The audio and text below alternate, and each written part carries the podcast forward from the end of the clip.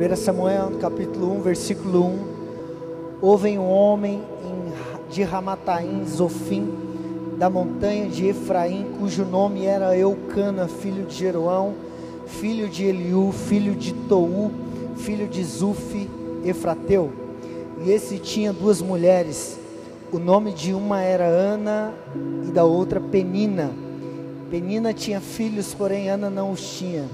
Subia, pois, este homem da sua cidade de ano em ano a adorar e a sacrificar ao Senhor dos exércitos em Siló. E estavam ali os sacerdotes do Senhor, Ofni e Finéias, os dois filhos de Eli. E sucedeu que no dia em que Eucana sacrificava, dava ele porções a Penina, sua mulher, e a todos os seus filhos e todas as suas filhas. Porém, a Ana dava uma parte excelente, porque amava Ana, embora o Senhor lhe tinha cerrado a madre, e a sua rival excessivamente a provocava para a irritar, porque o Senhor lhe tinha cerrado a madre. E assim fazia ele de ano em ano, sempre que Ana subia à casa do Senhor a outra a irritava, por isso chorava e não comia. Então Eucana, seu marido, lhe disse: Ana, por que choras? E por que não comes? E por que está mal teu coração? Não te sou eu melhor do que dez filhos?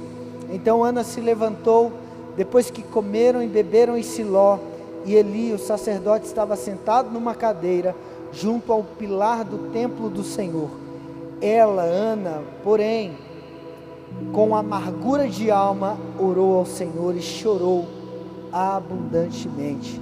Fez um voto diante do Senhor, dizendo: Se o Senhor atentares para a minha aflição, e de mim te lembrares, e tua serva não te esqueceres, mas a tua serva deres um filho, homem, ao Senhor darei todos os dias da sua vida e sobre a sua cabeça não passará navalha.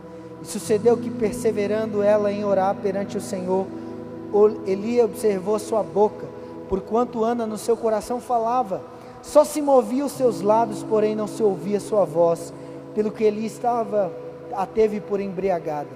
E lhe disse: Até quando estarás tu embriagadas? Aparta de ti o vinho. Porém Ana respondeu: Não, Senhor meu, eu sou uma mulher atribulada de espírito nem vinho nem bebida forte tenho bebido, porém tenho derramado a minha alma perante ao Senhor. Existem dois tipos de pessoas no mundo: aquelas que são felizes e têm total controle da sua vida, e aquelas que não têm controle de absolutamente nada que diz respeito à sua vida. Pessoas que estão desgovernadas literalmente. Mas existem outras que sabem ao certo o que querem e fazem apenas aquilo que reserva o seu coração. E não sei, talvez você seja uma dessas pessoas que tem o controle total das suas emoções, do seu coração, da sua mente. Ou não, talvez você seja essa pessoa que está em ladeira abaixo, sem freio, sem controle de absolutamente nada que diz respeito a você e a sua vida. Ana ela passou por dois períodos. Essa história longa que nós lemos aqui está contando a história de uma mulher que viveu talvez a maior roda gigante relatada na Bíblia. Ela viveu um momento muito difícil, atribulado, dificultoso, e diante de uma situação no qual ela se colocou, diante de uma posição que ela mesma tomou, nós podemos perceber essa roda gigante girando e dando a ela os melhores dias da sua vida. Então eu digo para você, a sua história, a minha história pode mudar em questão de segundos, diante de um posicionamento que eu e você tomamos. Deus pode transformar a nossa história instantaneamente, porque Ele é o mesmo Deus, o Deus de Ana, está aqui neste lugar. E o Deus que transformou a história de Ana pode transformar a nossa história. E o engraçado é que essa transformação começou justamente num culto. Ana estava celebrando a Deus e diante de uma oração fervorosa, Deus transformou a história dessa mulher. Então eu quero trazer ao teu coração uma expectativa tamanha, que você tenha uma convicção de que nessa noite Deus pode transformar a tua história, a começar por agora, no nome de Jesus. Você crê? Então, amém. Marlon, pode dar um pouquinho mais de, de retorno para mim? Eu quero primeiro falar a respeito dos momentos difíceis que Ana passou. Primeiro ano de, a primeira característica do tempo de tristeza é a ausência do milagre. Versículo 5 vai contar que todos os anos, ótimo, obrigado. Todos os anos Ana ia, ia à igreja, assim como você, todo sábado. Se quiser dar mais luz aqui para mim, aqui no púlpito. Todo sábado Ana ia para a igreja. No caso lá era de ano em ano, eles subiam para Siló. Siló era a cidade que estava o templo. Então todos os anos todo o povo de Israel subia para Siló e lá em Siló, eles cultuavam a Deus no templo de Deus. E o engraçado é que mesmo Ana indo todos os anos, ótimo, obrigado. Ana indo todos os anos a, a, ao templo de Deus, o milagre não existia. Parece você todos os sábados pedindo para Deus, Deus faz um milagre. Deus traga, traga, traga um milagre, faz um milagre muda o coração de fulano, muda o coração de ciclano, muda o coração da minha mãe, muda o coração do meu pai, muda o coração da minha namorada, muda o coração do meu namorado, muda o coração do meu patrão, muda o coração da minha patroa. Meu Deus, eu sou o patrão, muda o meu coração, muda a minha empresa, muda a minha realidade, muda alguma coisa. Parece você, parece eu, todos os dias indo à casa do Senhor e pedindo para Deus fazer milagre. E a resposta que nós temos sempre é a ausência do milagre. O tempo de tristeza de Ana tem uma característica, e a primeira característica é: não tinha milagre. Não tinha milagre. Tinha culto, tinha ofertas a Deus, tinha sacrifícios a Deus, mas não tinha milagre.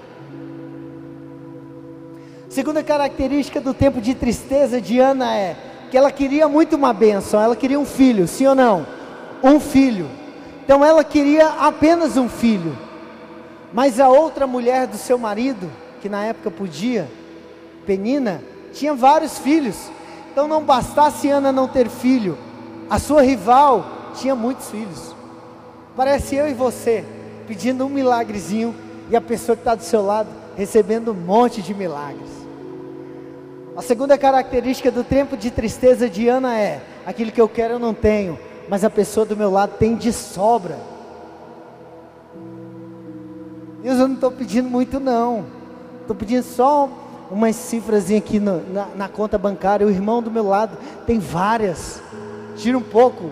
É, vai para mim aqui no milagre sobrenatural. Deus não faz isso não. Tem que trabalhar, tá? Só. Mas é, é incrível, cara. Você está pedindo uma moto, mas o irmão está ganhando uma BMW. Não, está pedindo uma bicicleta, mas o irmão está ganhando uma 1100. Né? Não parece que é assim que as coisas funcionam? Você está pedindo só uma promoção no trabalho e o irmão está ganhando a gerência da empresa. A segunda característica do tempo de tristeza de Ana é ausência do milagre. Não bastasse a ausência do milagre, aquilo que eu queria eu não tenho, mas as pessoas do meu lado têm de muito. Terceira característica do tempo de tristeza de Ana é a afronta. Se existe algo ruim na vida de qualquer pessoa, é afronta.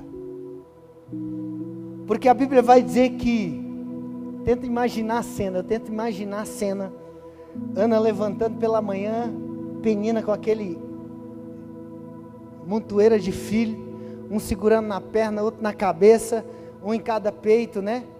E Ana levanta e vê aquela situação. E a Bíblia vai dizer que Penina afrontava Ana. O que é afrontar, gente? Eu penso, eu penso em afronta. É o que acontece em uma pesagem de UFC. Aquilo é afronta. Quando um lutador chega de frente para o outro e começa, eu vou, eu vou arrebentar você. Eu vou quebrar sua cara, eu vou fuzilar esse teu nariz, vou afundar ele para dentro. E eles ficam de frente um para o outro aqui, e, e parece que os caras vão sair no braço, né? Aquilo é afronta. Literalmente, Penina estava afrontando Ana, esfregando na cara dela que ela tinha muitos filhos e Ana não tinha. Imagina a situação daquela mulher levantar todos os dias e não ter ninguém para dar de mamar. E na outra faltava peito. Né? Imagino Penina falando assim: Ai meu Deus, eu estou tão cansada de ter filho. Não aguento mais a minha madre. Ela está aqui, vou precisar passar no, no doutor Guilherme, fazer uma reconstituição. E Ana, só um, um só.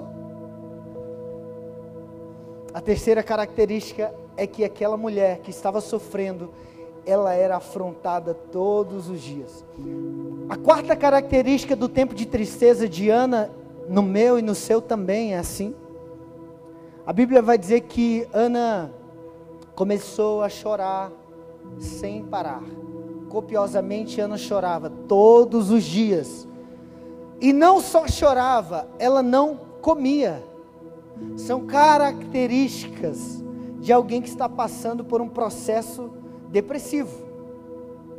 Alguém que está sofrendo tão violentamente em suas emoções que chega ao ponto dela não mais conseguir fazer as alimentações necessárias para a nutrição do seu corpo, e mais do que isso, ela chora copiosamente sem parar.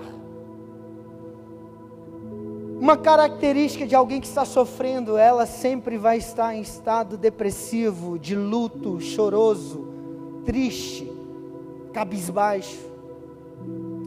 Tanto é que o marido de Ana chega para ela e diz assim: Por que, que você só chora, mulher?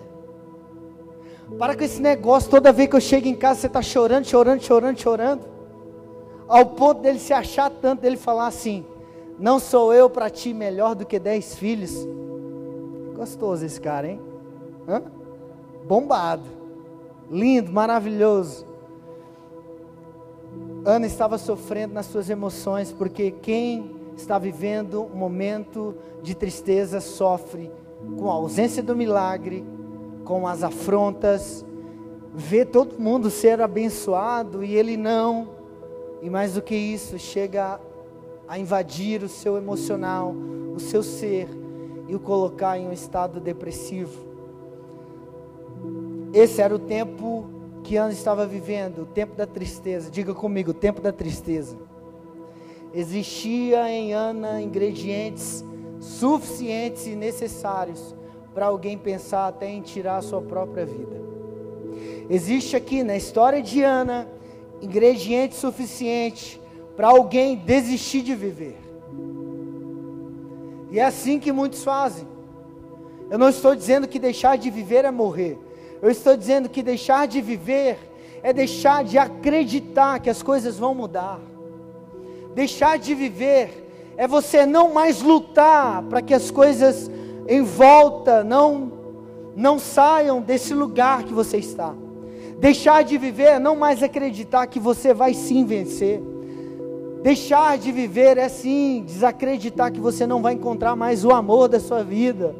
Deixar de viver é desacreditar que você vai vencer financeiramente, que você vai ser alguém de Deus, que você vai ser alguém abençoado.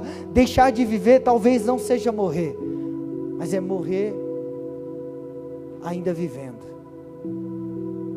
Ana estava vivendo essa situação, ainda que não tivesse morrido literalmente, ela estava morta no que diz respeito à sua vida e às intenções do seu coração.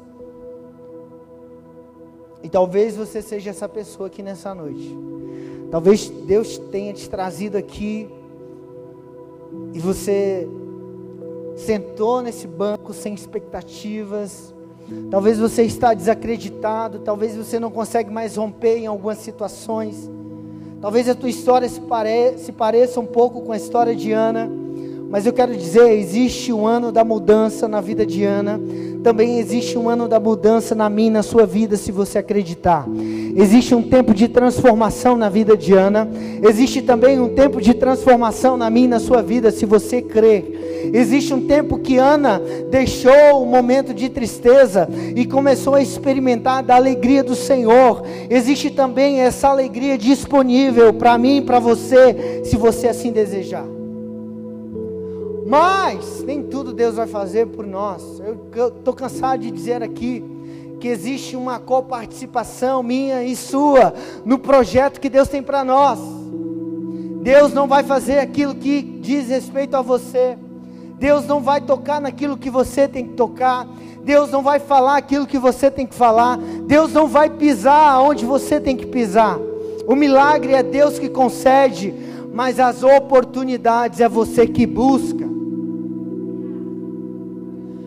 O milagre não aconteceria se Ana continuasse chorando no quarto. O milagre não aconteceria se Ana continuasse murmurando. Se Ana não tivesse tomado um posicionamento. Se Ana não tivesse entendido que não adiantava ela ficar chorando para o marido. Que não adiantava ela ficar olhando e observando a sua rival ser abençoada e isso ser motivo de tristeza para ela. Foi o dia que ela se levantou e ela disse: Vai ser diferente dessa vez. Eu vou à casa do Senhor, mas eu não vou como das outras vezes. Eu vou diferente. Eu vou tomar um outro posicionamento. Eu vou tomar uma outra decisão. E ela chega na casa do Senhor, na igreja. E ela começa a orar. E a Bíblia vai dizer que ela ora de tal forma que o profeta, o pastor da igreja, começa a olhar para ela e falar assim: tá bêbada, tomou umas cachaça, passou ali no, no, no boteco antes de vir para a igreja, né? Tomou umas doses de 51 das braba e tá bêbada, porque a Bíblia vai dizer que Ana orava, mas não saía voz, porém os seus lábios mexiam. Já pensou você ver alguém na igreja orando fervorosamente sem, sem sair voz, mas a boca mexe? É esquisito demais. Eu, eu concordo com o profeta. Tá bêbada. Tá maluca. O Rivotril estava vencido. Mas o profeta chega diante de Ana e fala assim: Ô oh, filha de Beleal, vai tomar suas cachaças lá fora, que não é lugar para isso não. E ela olha para o profeta e diz assim: Olha, não me tenha como filho de Beleal porque eu estou angustiada de alma e não estou bêbada, mas sim fazendo uma oração a quem pode resolver o meu problema. Eu sei que você não pode resolver o meu problema. Meu marido, por mais lindo, maravilhoso que ele seja, ele não pode resolver o meu problema. Por mais que eu chore todos os dias, o meu choro não vai resolver o meu problema. Eu estou falando com quem vai resolver o meu problema, e esse alguém é o Senhor dos exércitos. E não precisa sair voz da minha boca, porque ele sonda e conhece o meu coração e Ele sabe tudo que eu estou pedindo aqui agora. Tá bom, mulher. Ele lança uma palavra que é a chave para o milagre acontecer. Ele diz que Deus faça o que o teu coração deseja.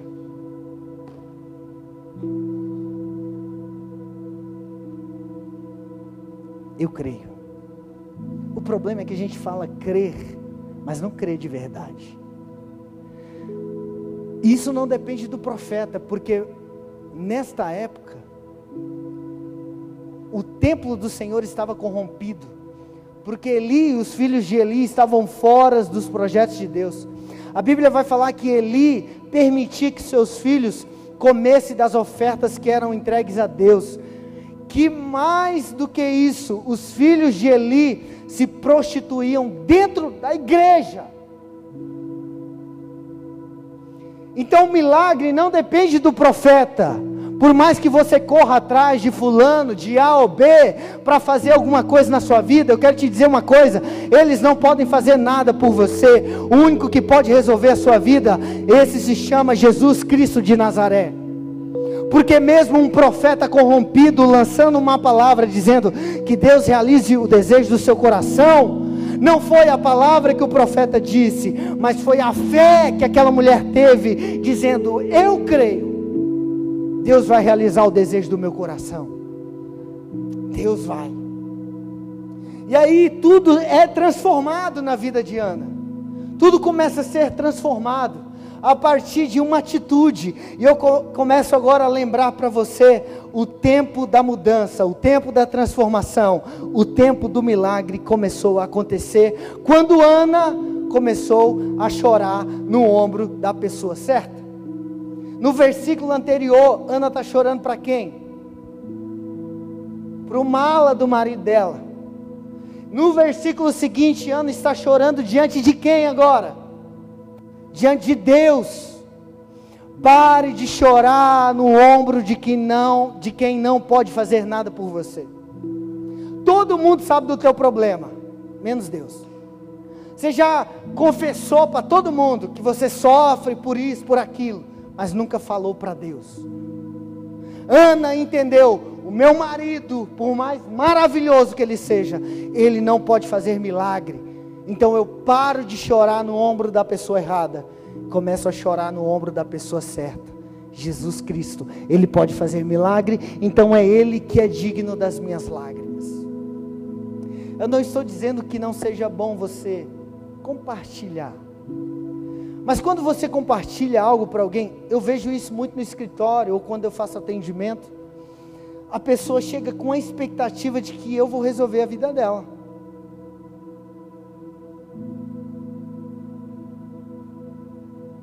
Ela chega, pastor, a minha vida está desse jeito. O que, que eu faço? Eu falo, o que, que você faz? Também não sei não. Você está nessa vida há 20 anos, eu estou sabendo agora. Se você não sabe, quanto mais eu. Pastor, eu estou assim, eu estou assim. Eu falo, vamos orar, irmão. Eu sei que você quer uma solução, mas eu não tenho. O único que tem solução para problema é Jesus Cristo. Por mais que eu consiga te dar uma orientação, por mais que eu consiga te dar um exemplo, por mais que eu consiga orar com você, só Jesus faz milagre. Então, por favor, pare de chorar no ombro da pessoa que não vai resolver a sua vida e comece a orar no ombro da pessoa certa. Essa pessoa certa está lá no seu quarto, com a sua porta fechada, com seus joelhos dobrados, dizendo: Senhor, eu quero filho. Não literalmente, tá? No caso de Ana, era o filho. No seu, não sei. Mas você sabe. Mas a primeira coisa que Ana fez, ela começou a chorar no ombro da pessoa certa. Segunda coisa, ela fez um voto. A gente tem que. Não, voto é dos irmãos lá da, da católica. Eu não faço voto, não, misericórdia. E a Bíblia está dizendo que Ana fez um voto. Sabe por que, que a gente não faz voto? Porque a gente quer tudo de Deus, mas não quer dar nada para Ele.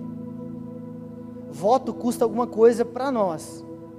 E quando custa alguma coisa para nós, dificilmente a gente quer fazer. Tá frio, né, gente? Tá frio, hein? Tá todo mundo aqui, ó. Tô tacando fogo na igreja e o ar condicionado não deixa. Ajuda eu aí. Desliga tudo. Também não. Ana fez um voto, ela disse assim: Olha, se Deus conceder o desejo do meu coração, eu vou entregar o meu filho para a casa do Senhor. Meu Deus, você tem noção do que essa mulher fez? Deus, eu sou estéreo. Se o Senhor me der um filho, é milagre. E eu vou entregar esse milagre para servir na sua casa. Você sabe o que, que Ana fez? Porque achamos que entregar na casa do Senhor é o filho vir na igreja. Não. A igreja era em Siló. Ana não morava em Siló. Ou seja, Ana estava dizendo: aquilo que eu mais quero, se o Senhor me der, eu vou entregar ele para o Senhor, literalmente, inclusive na distância, porque eu não terei contato com ele a não ser uma vez por ano quando eu subir até o templo do Senhor. Quando meu filho desmamar, quando ele for ainda uma criança, um bebê, eu vou entregar ele para o Senhor. fez um voto. A pergunta que eu vou te fazer agora é para você pensar mesmo. O que que você tem coragem de entregar para Deus para que o teu milagre aconteça? Porque muitas vezes o Senhor está te pedindo um relacionamento que não é de Deus e você não dá. E você quer milagre. Talvez o Senhor está te pedindo um pouco mais de santidade você não dá, mas quer milagre. Talvez o Senhor tenha te pedido um pouquinho mais de fidelidade você não dá, mas quer milagre.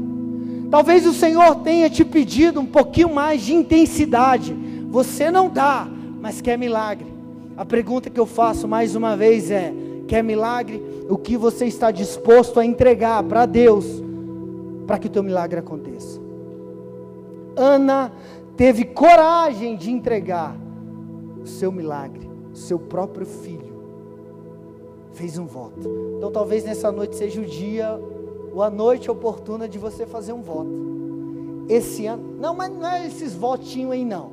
Esse ano eu não vou tomar Coca-Cola. Ah, isso é voto de, de bebezão. Para. Eu quero voto, voto. Esse ano, eu sei que para muitos Coca-Cola é. Eu falo porque para mim não é. Se tiver um suco, eu prefiro suco. Então tem que fazer voto do suco, né? Mas o que, que você tem coragem de entregar mesmo? O que, que te dói? O que, que fala, meu Deus, vai doer. Mas eu vou dar. Porque eu sei que fazendo um voto, o Senhor, que é Deus, vai liberar milagre para a minha vida. Tem uma pessoa que eu não vou contar. Mas um dia ela me falou que ela fez um voto e eu falei assim. Não falei, né? Dei uma de crente. Falei, hum, agi como se fosse natural o voto que ela fez mas até eu fiquei assustado demais. Eu não vou comer nada que tenha açúcar enquanto o milagre X, ela me contou o milagre acontecer. Ela já está quase dois anos sem comer nada que tenha açúcar. Eu falei, meu Deus, e o pudim, como é que faz? Né, Elis? Como é que faz com os pudim da Elis? Ai, meu pai, como é que toma um suquinho? Nada com açúcar. Não tem como Deus não fazer milagre, gente. Porque custa algo muito valioso para ela. Então, essa é a noite de você talvez pensar em fazer um voto. Dá uma cutucada aí, eu sei que você não gosta, mas eu vou fazer mesmo assim. Olha para a pessoa que está do seu lado e diga para ela: faça um voto aí, quero ver se tem coragem.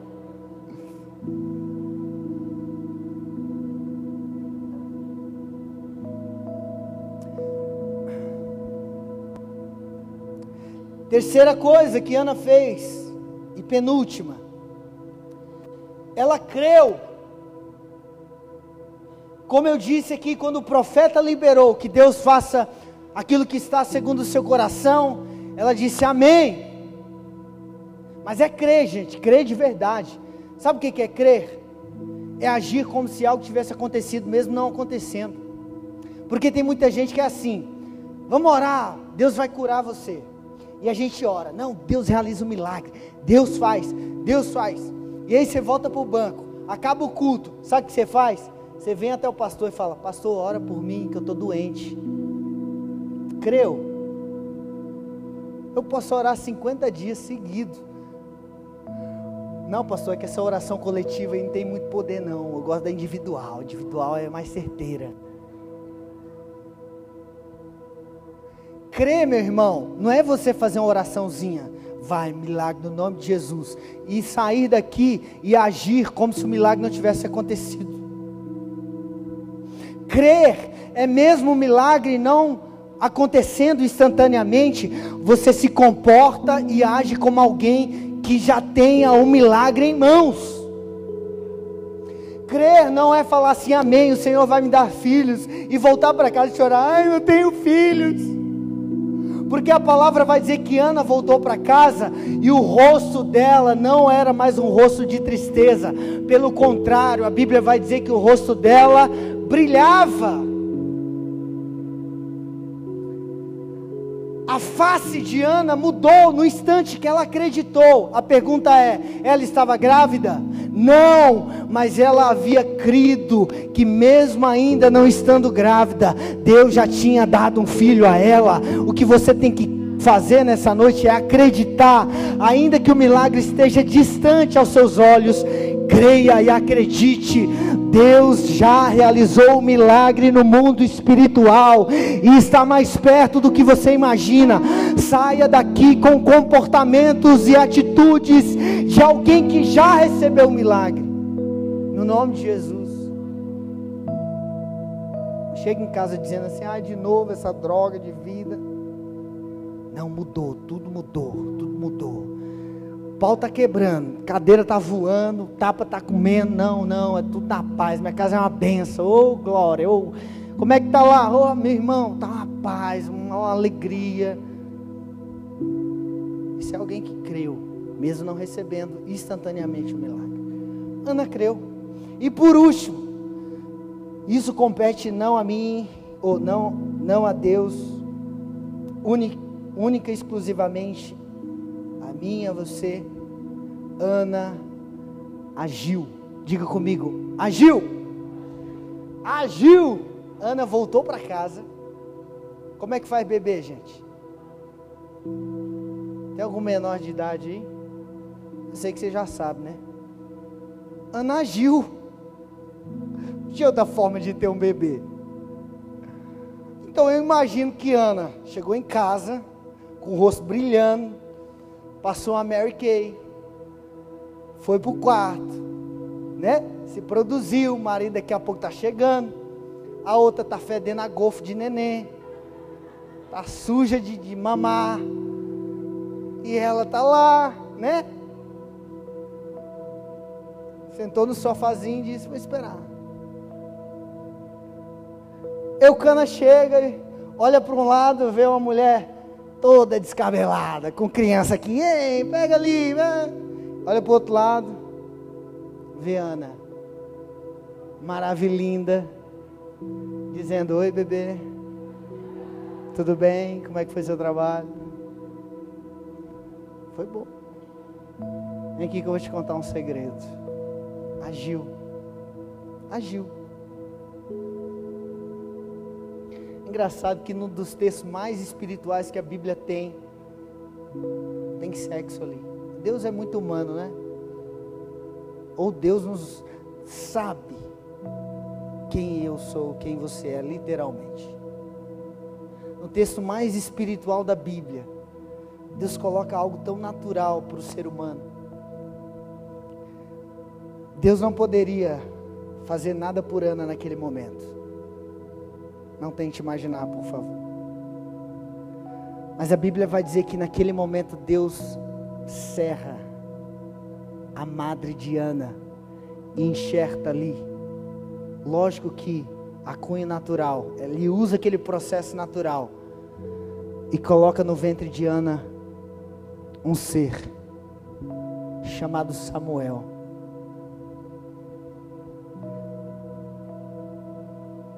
Talvez o que eu e você precisa para que o milagre aconteça é começar a agir. Parar de querer que Deus faça tudo por nós. Está na hora de você voltar para sua casa, tomar um banho, tirar esse espelho da cara. Está na hora de você colocar uma roupa nova. Está na hora de você passar um perfume. Está na hora de você pentear o cabelo. Está na hora de você sair, preencher um currículo. Está na hora de você deixar esse namorado de lado e começar a orar para Deus colocar um homem de Deus, uma mulher de Deus na sua vida. Está na hora de você fazer alguma coisa para que teu milagre aconteça. Está na hora de você parar de reclamar, sentado no sofá, levantar dessa cadeira e falar assim: Deus, o que eu tenho que fazer para que o meu milagre aconteça? Porque o que depender de mim, o milagre já aconteceu. Eu sei que o Senhor é Deus e tem liberado sobre mim bênçãos sobrenaturais, mas aonde eu tenho que chegar para o Senhor liberar um milagre. Todas as vezes que você lê a Bíblia, você vai perceber alguém indo até o lugar do milagre. Eu te pergunto, a mulher do fluxo de sangue fez o que? Rompeu uma multidão, tocou nas vestes do Senhor. O que que o cadeirante, o, o paralítico que teve os seus amigos que levantá-lo em cima de uma casa, abrir um telhado, jogar ele nos pés de Jesus. Todos que receberam milagres tiveram que se esforçar para que o milagre acontecesse. A pergunta é: por que, que você está parado aí esperando milagre? Milagre só acontece para quem está indo em direção a Ele. Milagre só acontece para quem age. Milagre só acontece para quem se esforça. E aí sim você vai ver a sua vida se transformando de um tempo de tristeza para um tempo de alegria. Porque quando Deus faz milagre, Ele não faz um milagre mais ou menos, Ele faz o milagre. Você sabe quem foi Samuel? Foi o maior profeta que a, que a nação de Israel já teve. Samuel, por um período, foi o líder maior da nação de Israel. Samuel foi o profeta que ungiu o maior rei que Israel já teve, Davi. Eu estou dizendo que o milagre que Deus vai fazer na sua vida não vai ser um milagrezinho velho besta, não. Vai ser um milagre que vai tocar uma geração. Eu estou dizendo que o milagre que Deus vai fazer na sua vida vai ser um milagre que vai mudar a sua casa, a sua realidade em todas as circunstâncias. Eu estou dizendo que Deus faz milagre e Ele faz milagre grande demais.